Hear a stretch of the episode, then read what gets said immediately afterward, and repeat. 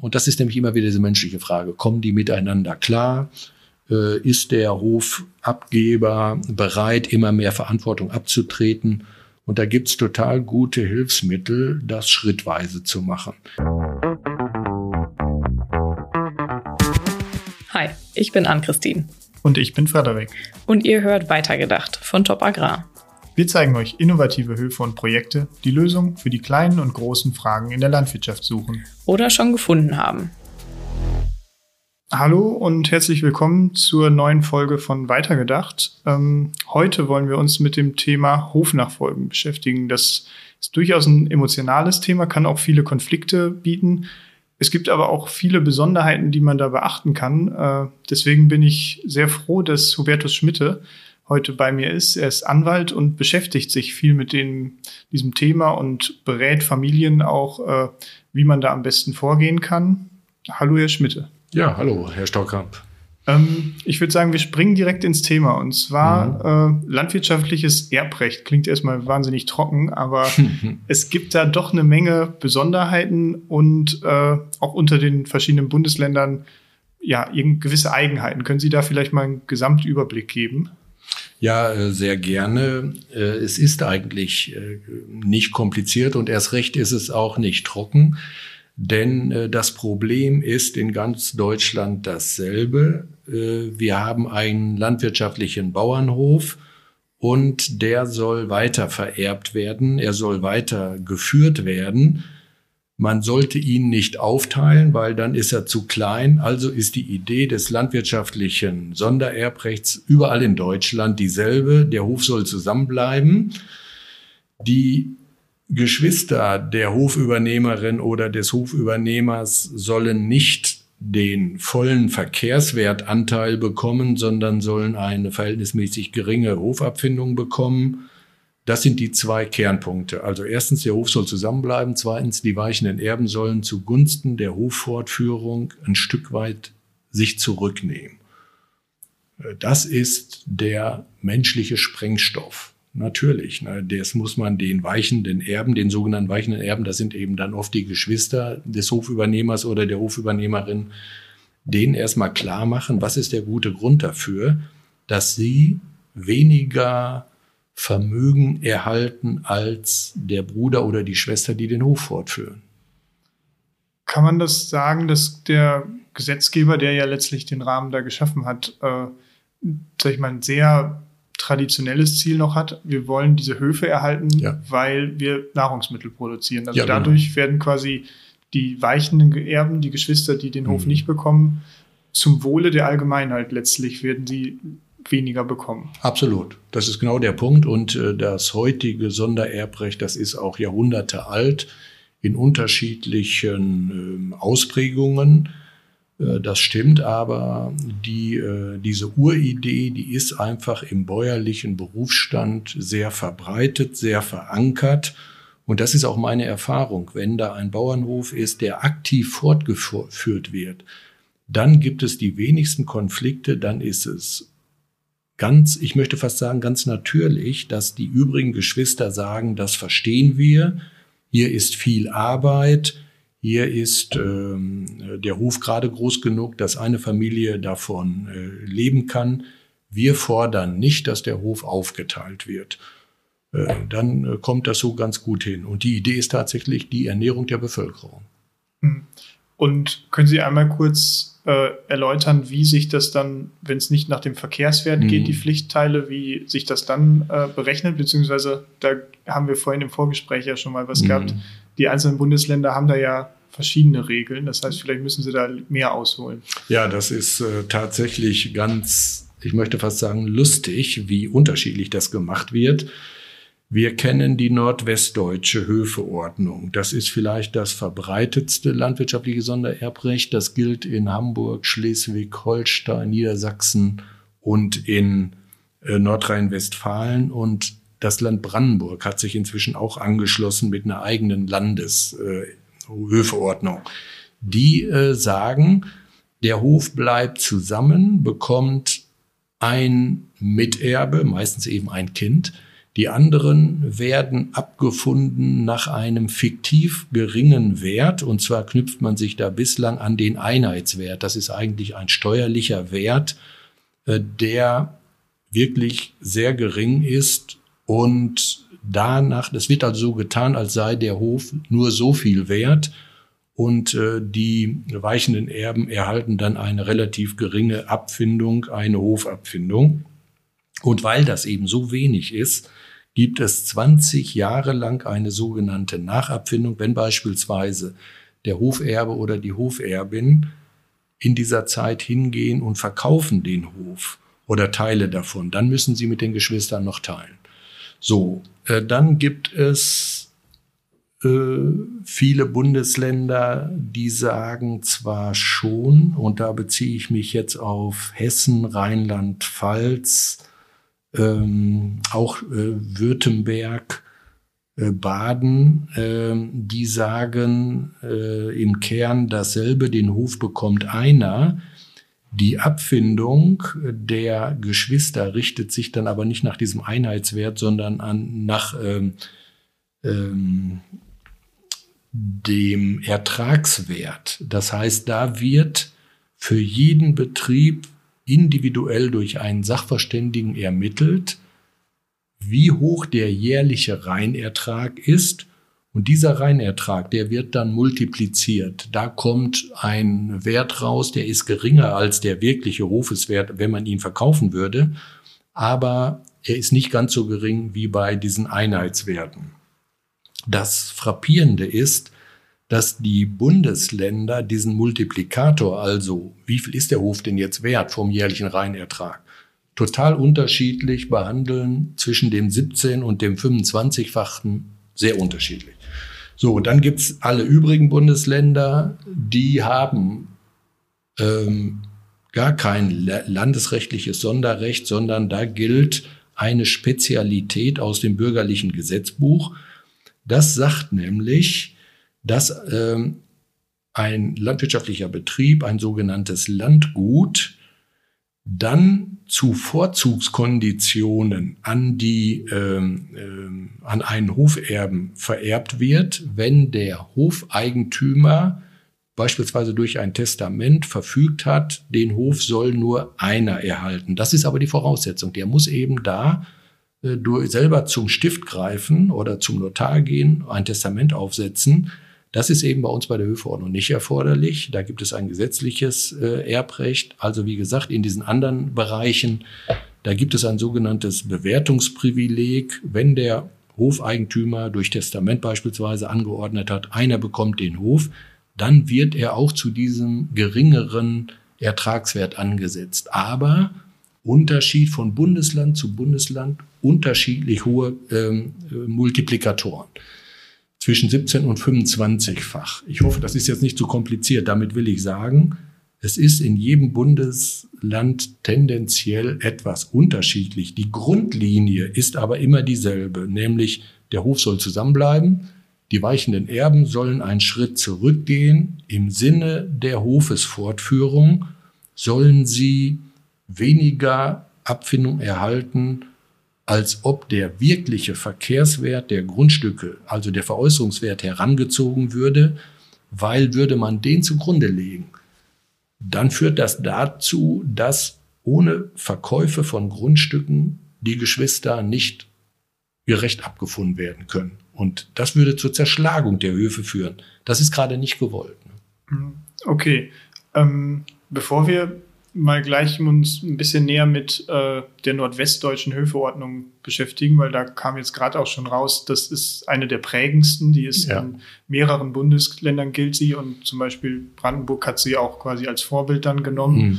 Äh, bei den äh, Erben äh, oder den Hoferberegeln nach bürgerlichem Gesetzbuch, wie es dann quasi in den neuen Bundesländern, außer jetzt dann ja Brandenburg und Bayern auch gilt, wenn da kein Testament ist, dann würde der Hof ganz normal an sämtliche Erben gehen und dementsprechend aber auch nicht, äh, also da würde es dann zu einer Zerschlagung wahrscheinlich kommen, wenn es nicht geregelt wäre. Ja, grundsätzlich haben Sie recht, aber, jetzt kommt das Aber, da gibt es eine Ausnahme. Also grundsätzlich haben Sie recht, da gilt allgemeines Erbrecht. Der Hofinhaber beispielsweise durch einen schlimmen Unfall äh, auf dem Bauernhof verstirbt plötzlich und äh, er hat keine letztwillige Verfügung hinterlassen. Dann bildet sich eine Erbengemeinschaft, im Regelfall die Ehefrau und die Kinder, um das jetzt hier äh, zu gendern. Es kann natürlich auch die Hoch Hofeigentümerin versterben und der Ehemann und die Kinder sind dann in der Erbengemeinschaft. Das ist eben für die Hoffortführung ein großes Problem. Da gibt es ein gesetzliches Hilfsmittel, das Grundstücksverkehrsgesetz, das sagt, einer aus der Erbengemeinschaft kann beim örtlichen Amtsgericht den Antrag stellen, dass ihm oder ihr der Hof als Einheit zugewiesen wird. Und er muss dazu begründen, dass mutmaßlich der Hofeigentümer, wenn er ein Testament gemacht hätte, ihn oder sie eingesetzt hätte. So, das kann man ja irgendwie begründen. Beispielsweise, er oder sie ist die einzige mit landwirtschaftlicher Ausbildung oder hat schon immer viel mitgeholfen oder, oder, oder. Und dann äh, passiert das nämlich. Dann sagt das Amtsgericht, ja, okay, du bekommst den Hof allein und du musst deine Geschwister abfinden. Und da gilt nämlich auch diese Ertragswertbasis. Also da gibt es dann Erleichterung. Das Verfahren ist aber ein bisschen umständlich ist ein Gerichtsverfahren. Ähm, so, und das ist natürlich viel äh, aufwendiger, als wenn ein Hofeigentümer durch ein Testament selber Regelungen getroffen hat. Und das möchte ich hier vielleicht äh, auch gleich sagen für alle Zuhörerinnen und Zuhörer. Das Wichtigste ist, dass jeder, der einen Hof besitzt, eine letztwillige Verfügung hinterlässt. Also das heißt, alle jungen Hofeigentümer und Hofeigentümerinnen, Hofnachfolger, die müssen kurz nachdem sie von Vater oder Mutter den Hof übertragen bekommen haben, selber ein Testament machen, damit sie diesen Fall der Fälle schon mal vorbeugen. Was soll denn gelten? Ein Testament zu errichten ist nicht teuer, ist nicht aufwendig. Man sollte sich beraten lassen und äh, man kann das selber verfassen. Man sollte meines Erachtens nicht immer zum Notar gehen, weil es dann doch teuer wird. Also selber das entsprechende verfassen nach Beratung und dann eben regelmäßig wieder anpassen. Beispielsweise, wenn man dann irgendwann Familie gründet, wenn die Familie, also die Kinder werden älter, es zeichnet sich ab, wer hat Interesse oder nicht und dann muss man immer wieder nachbessern. Eigentlich ein, vielleicht ein ungewöhnlicher Vorgang, dass man doch denkt, was ist, wenn mir was zustößt. Ne? Und das gilt wirklich für, auch für unseren Bereich hier, Nordwestdeutsche Höfeordnung. Alle landwirtschaftlichen Sondererbrechte akzeptieren, was der Hofeigentümer und die Hofeigentümerin selber im Testament aufgeschrieben hat. Ne? Das ist dann quasi, also obwohl es jetzt in der Höfeordnung Prüfreihenfolge ja. gibt von äh, Ausbildung, äh, Erstgeborene, ähnliches, äh, ja. wäre quasi die Testierfreiheit, wenn der, äh, der Erblasser was anderes bestimmt, dann äh, gilt das auch jedenfalls zuerst. zuerst. Genau. Und äh, wie ist so Ihre Erfahrung denn? Wie viele kümmern sich denn auch wirklich so rechtzeitig? Also Sie haben ja öfter welche in der äh, ja. Ja, Landwirte in der Beratung auch. Äh. Also ich glaube, dass in dem landwirtschaftlichen Berufsstand die Quote derer, die ein Testament verfassen, relativ hoch ist, während so in der allgemeinen Bevölkerung nur 15 bis höchstens 20 Prozent der Menschen über ein Testament verfügen, würde ich denken, in der Landwirtschaft auf jeden Fall mehr als 50 Prozent. Vielleicht 50 bis 60 Prozent. Luft nach oben ist da also noch, das stimmt, aber es ist schon deutlich mehr als sonst wo. Das liegt auch daran, weil die Bauernverbände, die Landwirtschaftskammern, die Beratungsorganisationen, die weisen eigentlich immer wieder darauf hin, dass man es machen soll. Nicht zuletzt Top genau. Gibt es regelmäßig Veröffentlichungen dazu. Äh, diese Aufforderung, weil der Aufwand wirklich gering ist und die Wirkung wichtig. Ne? Ähm, und wie ist das so? Also macht, macht dann der Senior oder die, die Seniorin äh, den ersten Schritt meistens und geht dann auf die Kinder zu? Oder wie alt sollten die Kinder da auch sein? Also wenn man jetzt zum Beispiel Szenario, die Kinder sind noch relativ klein, sind vielleicht noch nicht mal mehr in der Schule mhm. und die, äh, die jetzt, sag ich mal, führende Generation, die den Hof übernommen hat, von den Eltern jeweils wieder, mhm. sind dann vielleicht Mitte 30 oder Anfang mhm. 30. Ähm, da ist es natürlich auch schwer, könnte ich mir vorstellen, weil man weiß ja auch nicht, welches Kind vielleicht das Interesse dann am äh, Betrieb mhm. hat. Ist es die Tochter, ist der Sohn? Mhm. Äh, und wie sollte man da vorgehen? Also wenn man jetzt einfach, also setzt man dann jeweils die, den Ehepartner ein oder ähm, was würden Sie ja, da raten?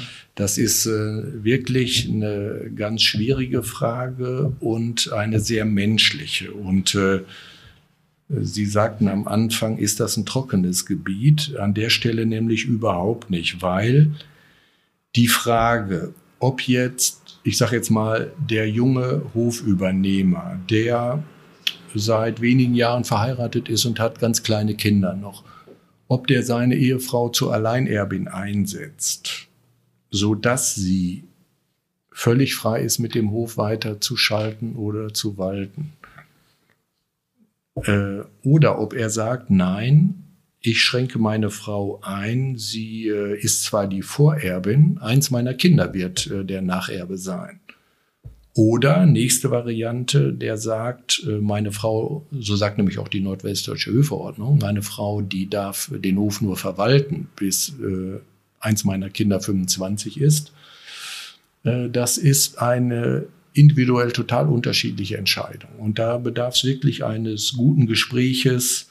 Ich meine, da sollte ruhig die Familie sich zusammensetzen und ganz offen das miteinander besprechen.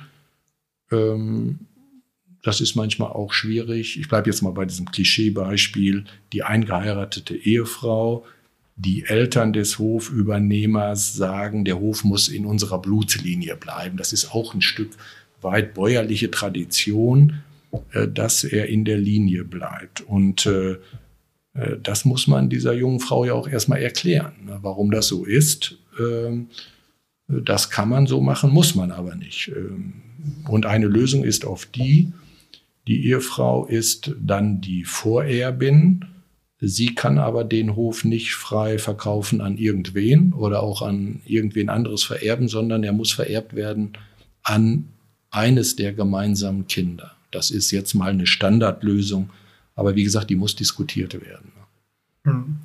Ähm, was mir da jetzt so einfallen würde, weil es ist ja doch das sehr klassische Beispiel, aber das wird wahrscheinlich immer noch das häufigste sein, ja. wo es dann die eingeheiratete Ehefrau ist und für den Fall, dass wirklich so ein vorzeitiges Erbe eintritt, sie dann jetzt Verwalterin wäre, ähm, aber letztlich dann doch nicht so die Verfügungsgewalt hat, dass sie eine richtige Absicherung hat? Oder wäre sowas dann auch mitgeregelt, dass dann die Ehefrau immer noch äh, eine Garantie hat für eine letztlich auch Alltagsvorsorge? Weil ja. da wäre das Szenario, sobald dann die Kinder volljährig sind, das Ehepaar an sie übergeht.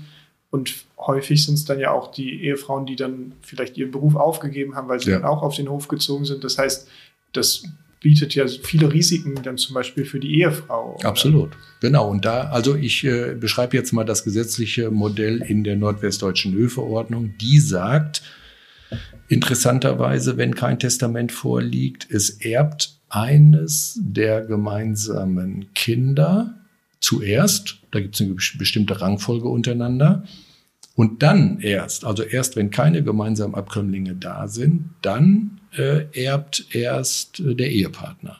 So, sind Abkömmlinge da, wie gesagt, dann erbt beispielsweise ein kleines Kind. Die Mutter hat, bis das Kind 25 ist, also 18 reicht nicht, bis sie 25 ist, das Verwaltungsrecht. Anschließend wird ihr ein, so heißt es, ortsübliches Altenteilsrecht eingeräumt das man dann ausgestalten muss. Also das ist dann das kostenfreie Wohnen und auch eine monatliche Barrente. So, und das sind alles Dinge, die sind, die stehen so im Gesetz, aber die sind im Detail ja unbestimmt. Darüber muss man reden.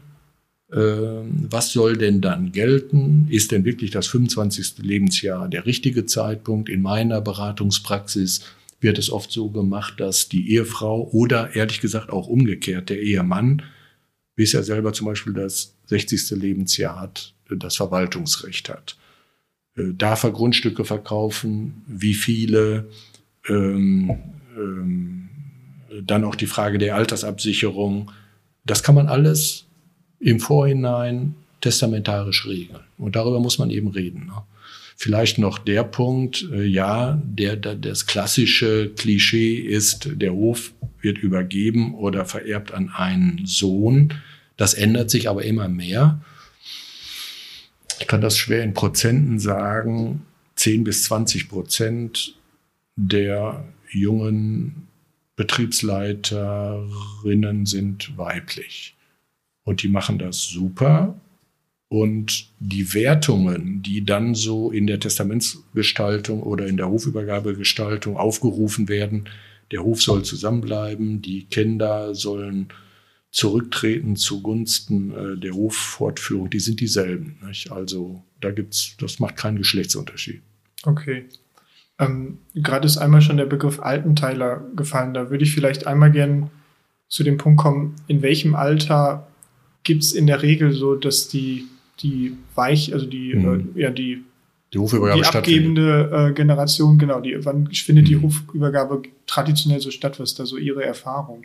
Also, dass das Eigentum verschafft wird, das ist oft so, dass der Hofübergeber dann 70 ist. Das liegt daran, äh, dass äh, die Übergabe der eigentlichen Bewirtschaftung schon ein paar Jahre vorher gelaufen ist. Äh, das ist unterschiedlich. Bis vor ein paar Jahren war es ja noch Voraussetzung für die Altersrente, dass man die Bewirtschaftung abgab. Und deswegen war das 65. Lebensjahr des äh, Landwirts immer so ein Datum. Dann wurde der Hof erstmal verpachtet an den Nachfolger oder die Nachfolgerin. Und ein paar Jahre später erfolgte dann die Hofübergabe. Diese Voraussetzung gibt es jetzt nicht mehr führt leider mitunter dazu, dass die Bewirtschaftungsübertragung noch hinausgezögert wird. Das finde ich nicht günstig. Ähm, ratsam ist es, und das ist nämlich dann wirklich einzelfallabhängig, dass der Betriebsleiter oder die Leiterin und der Hofnachfolger oder Nachfolgerin in gutem Kontakt miteinander sind. Ähm, und das ist nämlich immer wieder diese menschliche Frage. Kommen die miteinander klar? Äh, ist der Hofabgeber bereit, immer mehr Verantwortung abzutreten? Und da gibt's total gute Hilfsmittel, das schrittweise zu machen. In der Regel arbeitet der Nachfolger erstmal so im Rahmen, dass man sich in der Familie halt hilft mit. Dann ähm, hat er vielleicht erstmal, ist er erstmal angestellt auf dem Hof. Der nächste Schritt ist dann oft, dass er schon in die Unternehmensführung reinkommt, aber nur über Teilbereiche des Hofes, zum Beispiel in dem mit Vater oder Mutter eine GBR gegründet wird, so dass die praktisch Mitgesellschafter sind. Und dann kommt als weiterer Schritt, dass irgendwann der Hof an ihn oder sie verpachtet wird, so dass er praktisch Alleinunternehmer ist auf dem Hof. Und der Schlusspunkt ist dann, dass wirklich das Eigentum übertragen wird. Aber in welchen zeitlichen Abstufungen das läuft, ist wirklich auf jeden Einzelfall bezogen unterschiedlich. Mhm. Ähm, sie hatten jetzt auch schon mehrfach dann ja angedeutet, dass es ja doch häufig dann eine menschliche Frage ja. wirklich ist und nicht nur eine rechtliche. Ähm, wie schwer fällt es dann auf den, äh, den Erblassern äh, in der Generation dann wirklich loszulassen? Weil ja. wenn dann die junge Generation ankommt, möchte Sachen anders machen und ja. in der Regel leben dann ja auch äh, die Eltern noch weiter auf dem Hof als Altenteiler. Ähm, was gibt es da für Konflikte? Was haben Sie da für Erfahrungen gemacht? Ja, da sprechen Sie den, äh, den, ich möchte sagen, den einzigen Knackpunkt an.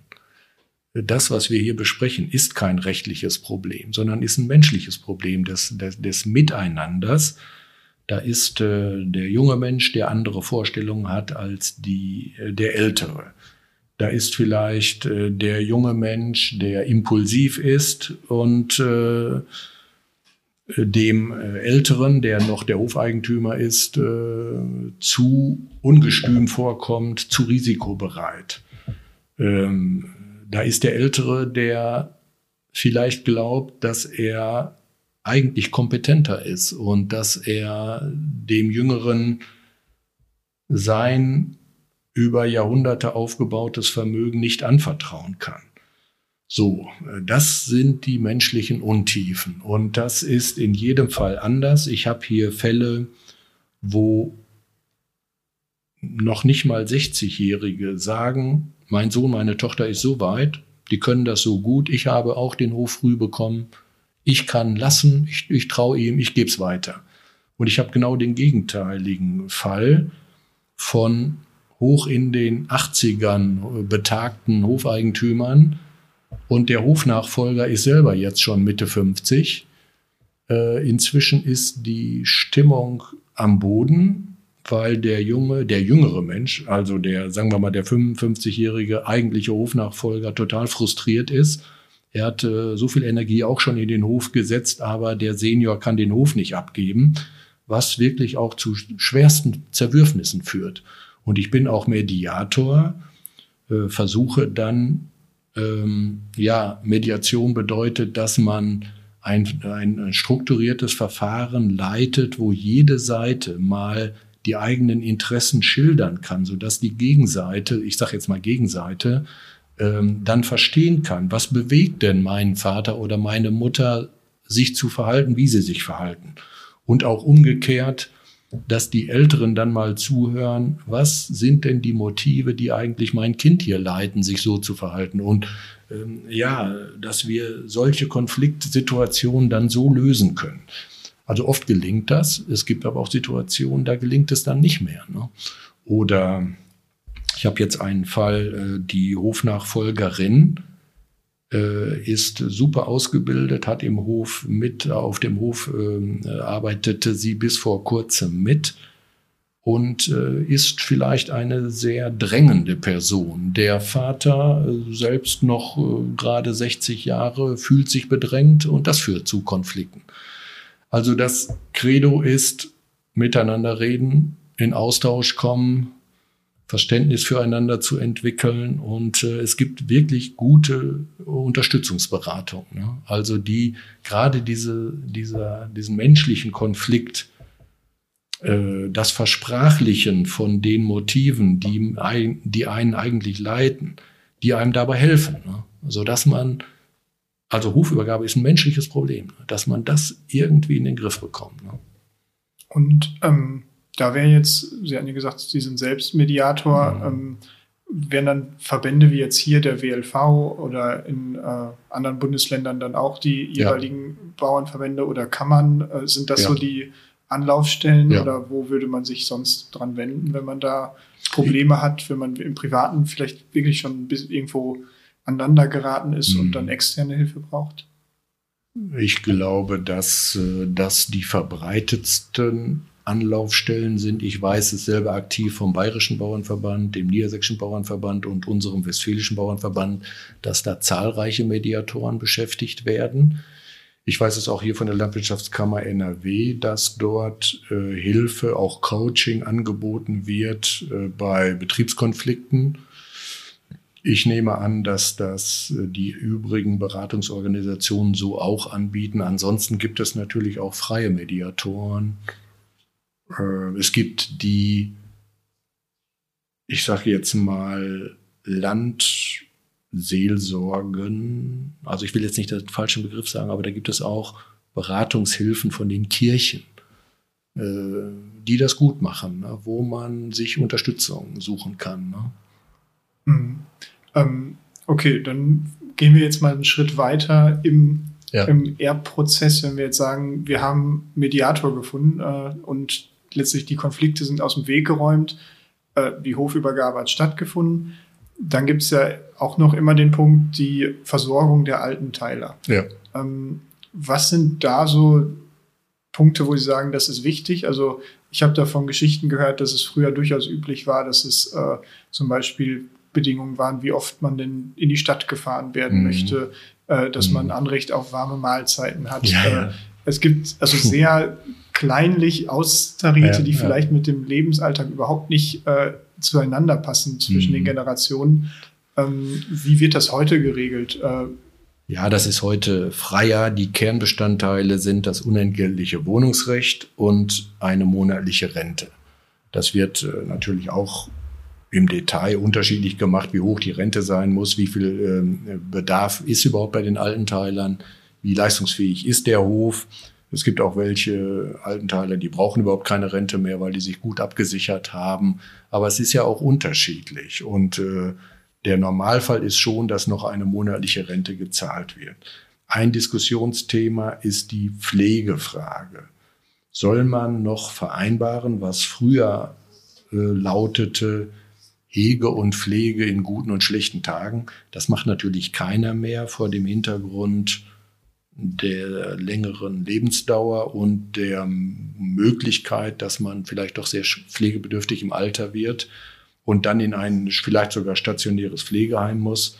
Meine Beratung geht dahin, dass der Hofnachfolger oder die Hofnachfolgerin die Pflege zu Hause, wenn die Eltern also noch zu Hause sind, zumindest organisiert. Also den Eltern abnimmt, die ganzen Anträge, die gestellt werden müssen und so weiter, dass man sich da kümmert. Aber ähm, also persönliche, menschliche, körperliche Pflege, das äh, macht heute keiner mehr.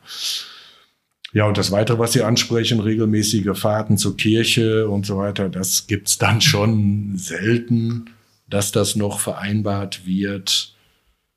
Ich habe auch blöde Sachen erlebt, dass wirklich Hofnachfolgerin oder Hofnachfolger den Eltern den Umgang auf dem Hof untersagt haben. Das sind sehr unschöne Sachen. Also deswegen schreibe ich schon mit rein, dass die weiter freies Bewegungsrecht außerhalb der Privaträume der jungen Leute haben. Aber dafür gilt bei der Hofübergabeberatung, sollte die ganze Familie am Tisch sitzen. Nicht, da soll bloß nicht nur Hofübergeber und Hofübernehmer erscheinen, sondern die Senioren beide, Hofübernehmer, wenn er verheiratet ist oder sie verheiratet ist, Ehepartner mitbringen und auch alle Geschwister mitbringen. Ähm, Transparenz, Offenheit, ähm, ähm, Interessenausgleich und das gilt ja insbesondere für die Frage, wie viel bekommen denn die weichenden Erben? Das ist ja auch nochmal so eine Untiefe in der Beratung. Ne? Gibt es da dann häufig, weil der, sag ich mal, gesetzliche Wert recht tief angesetzt mhm. ist, gibt es da häufig auch Einigungen dann im Testament, die dann vielleicht höher ausfallen oder? Also absolut. Äh, und zwar sprechen wir jetzt nicht vom Testament, das ist ja jetzt äh, die Regelung, die gilt für den Todesfall, sondern lassen Sie uns jetzt mal über Hofübergabe mhm. sprechen. Also lebzeitig wird das Eigentum übertragen und das ist die gängige Praxis, dass der Hofübergeber im Einvernehmen mit dem Hofübernehmer oder Übernehmerin festsetzt, was die weichenden Erben bekommen. Das liegt durchweg über dem, was das Gesetz regeln würde. Im Gegenzug sagen die weichenden Erben dann, dass sie vielleicht bei der Nachabfindung noch ein bisschen Gestaltungsmöglichkeiten einräumen.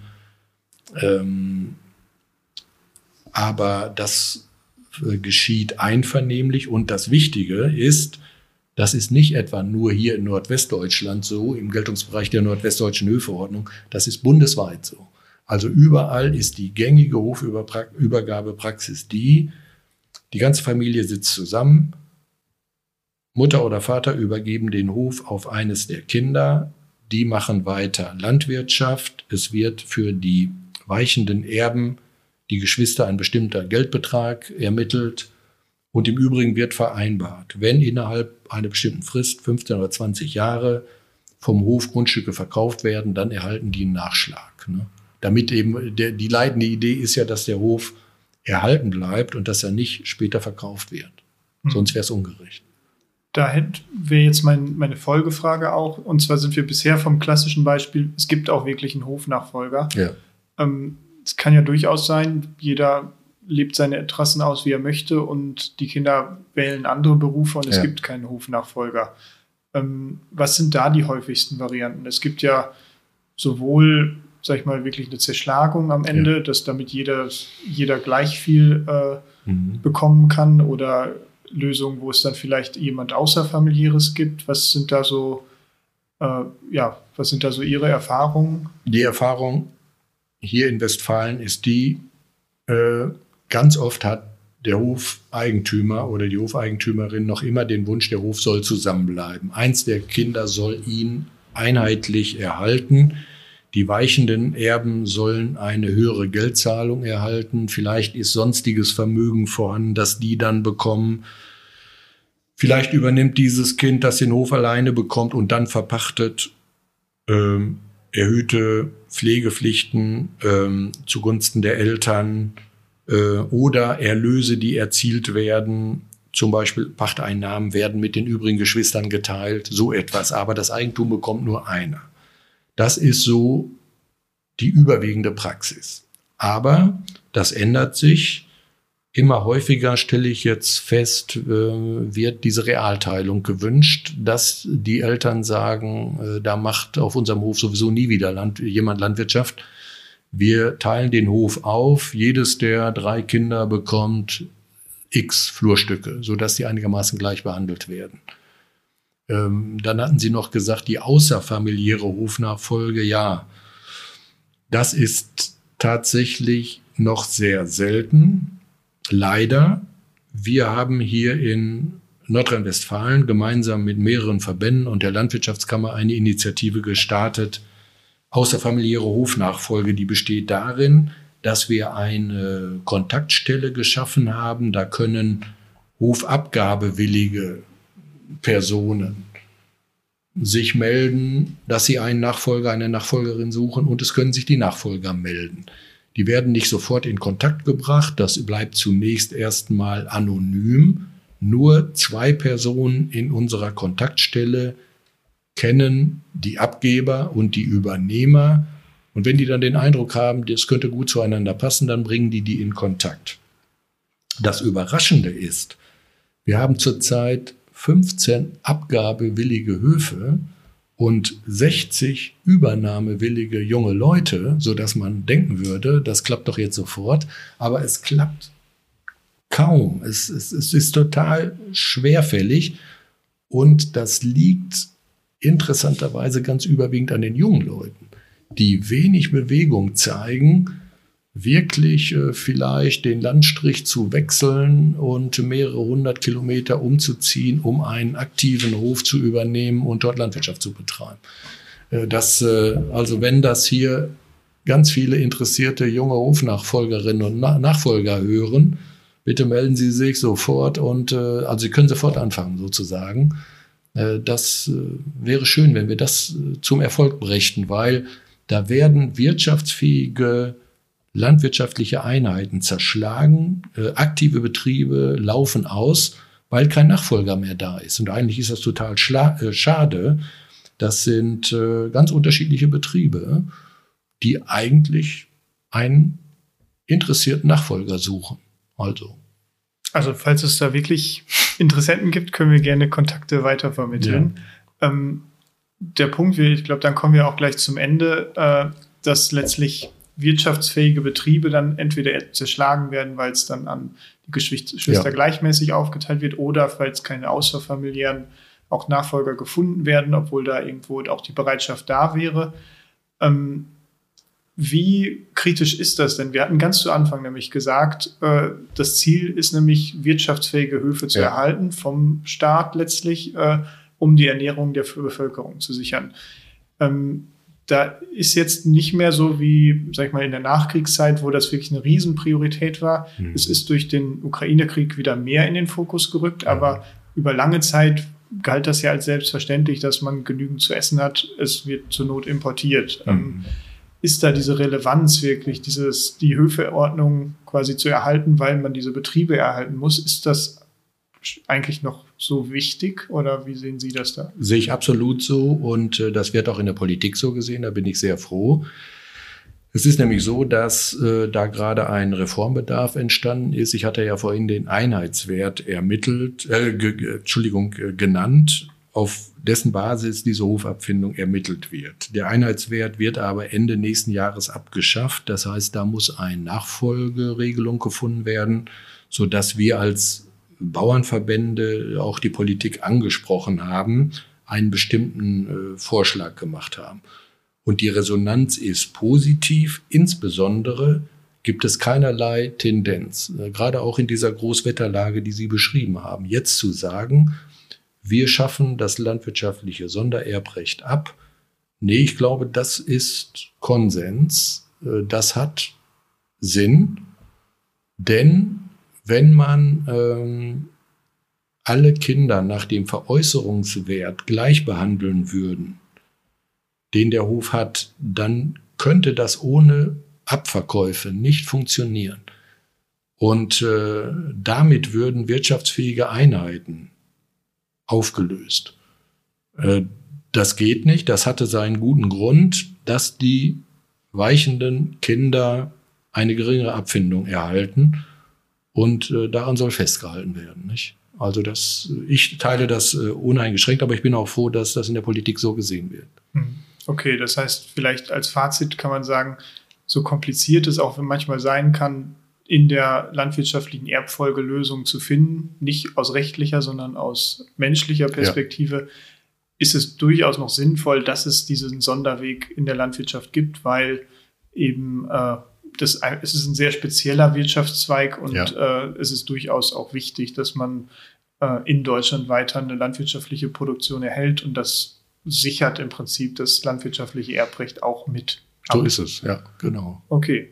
Ja, schönen Dank, dass Sie sich die Zeit genommen haben äh, und alle meine Fragen hier beantwortet haben. Vermutlich hätten wir noch ein bisschen weiterreden können, aber unsere Zeit ist um. Von daher nochmal, ja, vielen Dank. Sehr gerne.